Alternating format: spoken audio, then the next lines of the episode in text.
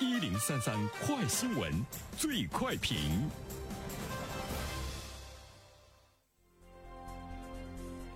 焦点事件快速点评。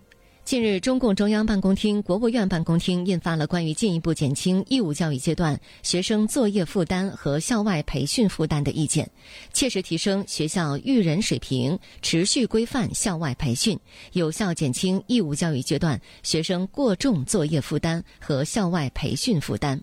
各地不再审批新的面向义务教育阶段学生的学科类校外培训机构，现有学科类培训机构统一登记为非营利性机构。对此，我们来听听本台评论员袁生的观点。你好，单平，这在教育界来说呢是一件大事哈，而且呢也是一场地震。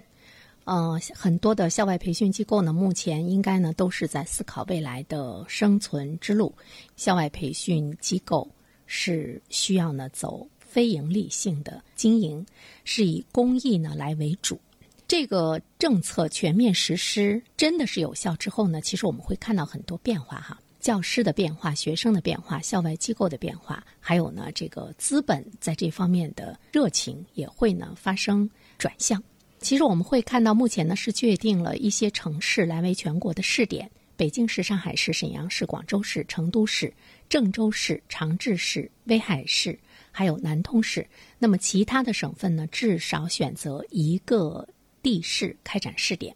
试点的内容呢，在加强监督管理、规范收费这一方面呢，会执行。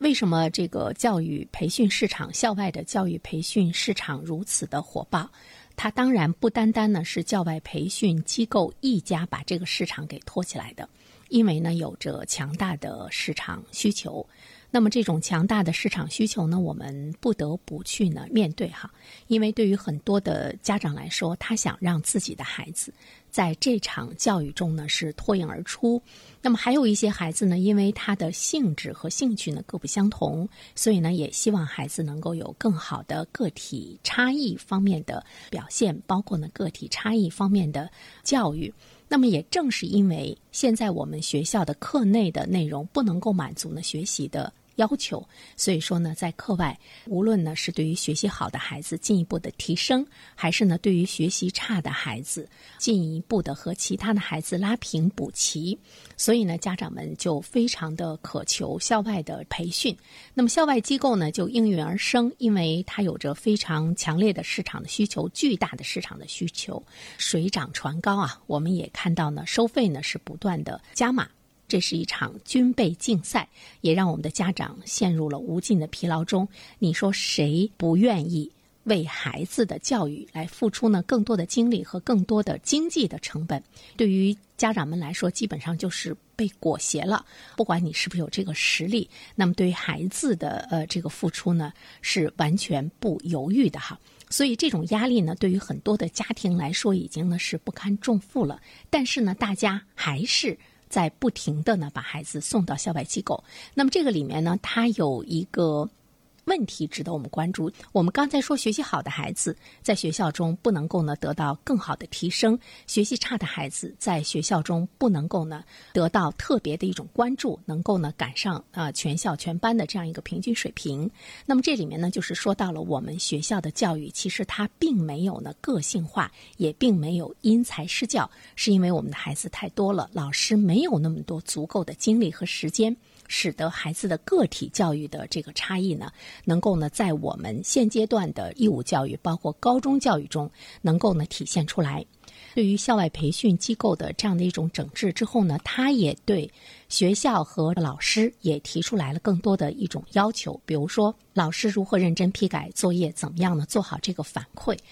对每一个孩子做好反馈，自然呢，也就是呢个性化教育中的一个呃点吧，呃其中的一种呢这个表现。而且呢，要求老师要这个呃加强讲解，认真分析学情，做好呢答疑辅导，保证呢课后的服务时间，学校呢要利用它的资源优势，实施各种课后的育人活动，在学校内就要满足学生多样化的一种呢学习的要求。引导他们自觉的、自愿的来参加呢课后服务，所以这一方面的话呢，我们会看到呢，对于学校和老师的要求就提升了哈。他要提高课上的教育水平，也要提高课后的这样一个服务的质量，也要求学校要制定呢课后的服务实施方案，增强课后服务的吸引力。那么在这一方面，我们会看到教师他的整个的教育的内容。以及呢，教育的方式会发生巨大的改变，所以在这儿的话呢，是应该要给教师涨工资。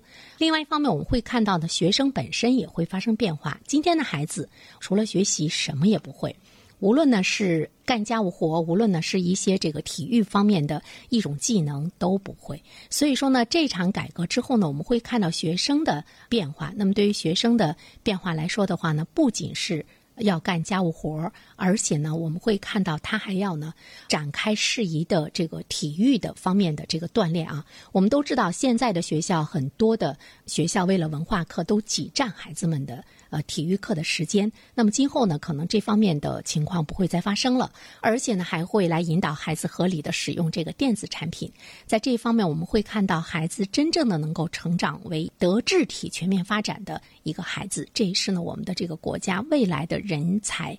必须所具备的这个素质。那么，对于校外培训机构来说的话呢，你不能够在。哎，用这个来挣钱了，你呢是要成为一个非盈利性的这个机构。今后呢，各地不再审批新的面向义务教育阶段学生的学科校外培训机构，经登记的你要呃改为这个审批制，而且呢，你要注意呢，这个未来的。